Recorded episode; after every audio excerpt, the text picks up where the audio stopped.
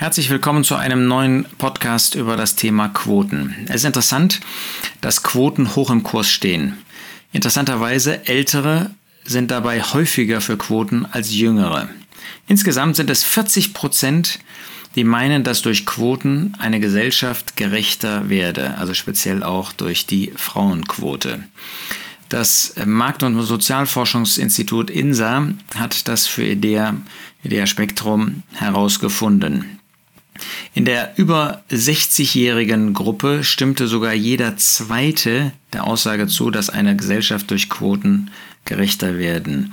Interessanterweise, und das ist das, warum ich darüber jetzt auch etwas sage, ist, dass auch im evangelisch-freikirchlichen, also im sogenannten evangelikalen Bereich, 40 Prozent der Meinung sind, dass eine Quote wirklich Gerechtigkeit herbeiführt. Und die Quote, die wir in Deutschland eben am meisten kennen, das ist die Frauenquote. Und deshalb möchte ich zu diesem Thema kurz etwas sagen. Was hat denn Gott gesagt? Gott hat den Menschen geschaffen, Mann und Frau, männlich und weiblich, unterschiedlich. 1. Mose 1, Vers 27.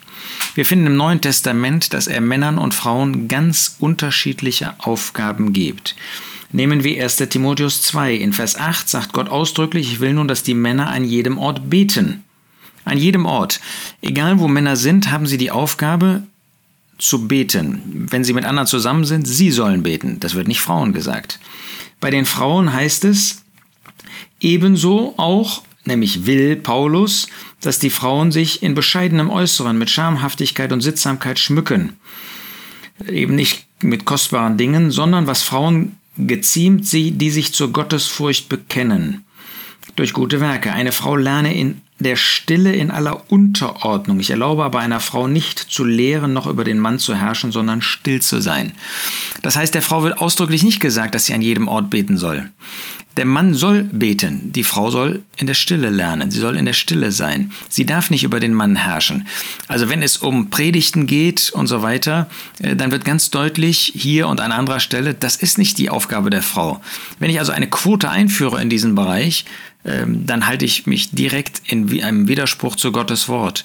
Wenn Frauen Führungspositionen einnehmen, eine Frau soll nicht herrschen über den Mann. Hier wird gar nicht gesagt in dem religiösen christlichen Bereich, sondern grundsätzlich. Also eine Führungsposition für Frauen, wofür es die Quoten heute gibt, ist nicht nach Gottes Gedanken. Wenn wir nach 1. Korinther 14 gehen, wo es um die Zusammenkünfte der Gläubigen geht, dann heißt es für die Männer, dass sie ihre Aufgabe wahrnehmen sollen, indem sie Beiträge geben, indem sie Lieder vorschlagen, indem sie beten, indem sie ähm, auch ähm, Vorträge, Weissagungen halten, Dienst der Weissagung ausführen und so weiter. Und die Frauen sollen schweigen in den Versammlungen. 1. Korinther 14, Vers 34. Das ist natürlich äh, in völlig vollkommenem Widerspruch zu dem Zeitgeist, in dem wir leben, aber das ist Gottes Wort. Die Frau soll schweigen in den Zusammenkünften. Wenn wir nach Titus 2 gehen, wo es Aufgaben gibt für alte Männer, für jüngere Männer, für alte Frauen, für jüngere Frauen.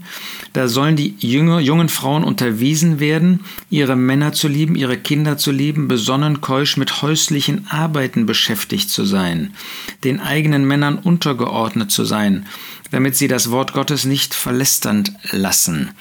Da sieht man mal, was mit den Quoten, was es mit den Quoten auf sich hat. Gott hat der Frau einen außerordentlich wertvollen Platz gegeben. Wir finden durch die Schrift hindurch, im Alten und Neuen Testament, wie sehr Gott ähm, Frauen segnet, wenn sie an ihrem Platz, den Gott ihnen gegeben hat, bleiben.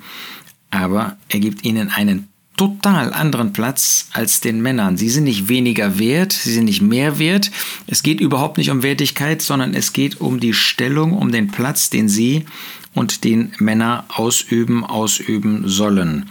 Und da sehen wir, dass die Aufgaben der Frau völlig anders sind. Ist das noch modern heute, ähm, mit häuslichen Arbeiten beschäftigt zu sein? Natürlich nicht, ja. Das wird verspottet als die 3K. Aber Gott sagt, das ist der Platz der Frau, das ist der Platz, den er für wertvoll erachtet, wo er Frauen ihren ganzen Wert beimisst, wenn sie ihm in diesem Bereich von Herzen gehorsam sind. Noch ein letztes Beispiel in Epheser 5. In Epheser 5, da geht es um die sozialen Beziehungen, in denen wir leben. Und da sagt der Apostel Paulus, ihr Frauen ordnet euch euren eigenen Männern unter. Vers 22. Die Männer sollen ihre Frauen lieben.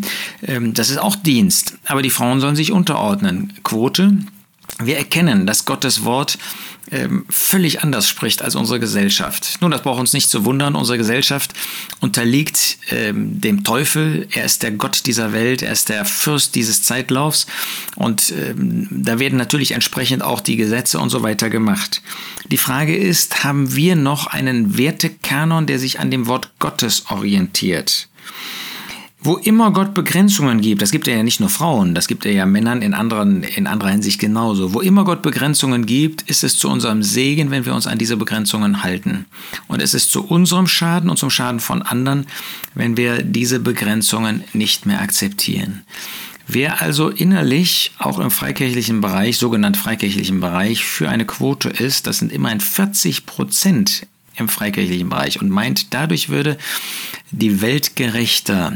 Der hat erstens den Trugschluss, dass er meint, man könnte diese Welt besser machen, gerechter machen, also damit besser machen.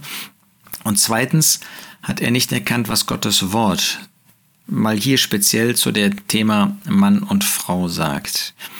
Wir wollen als Männer unseren Frauen den Platz geben, den Gott ihnen gibt. Das ist ein hervorragender Platz. Wir wollen eine Wertschätzung haben, eine Dankbarkeit für den Platz, den Frauen einnehmen. Aber wir wollen zugleich bei dem Maßstab des Wortes Gottes bleiben und nicht meinen, wir wüssten besser als Gott, wo Männer, wo Frauen ihre Aufgaben wahrnehmen, ihre Stellung einnehmen sollen. Gott ist da ganz klar. Und wir wollen bei dieser Klarheit des Wortes Gottes bleiben.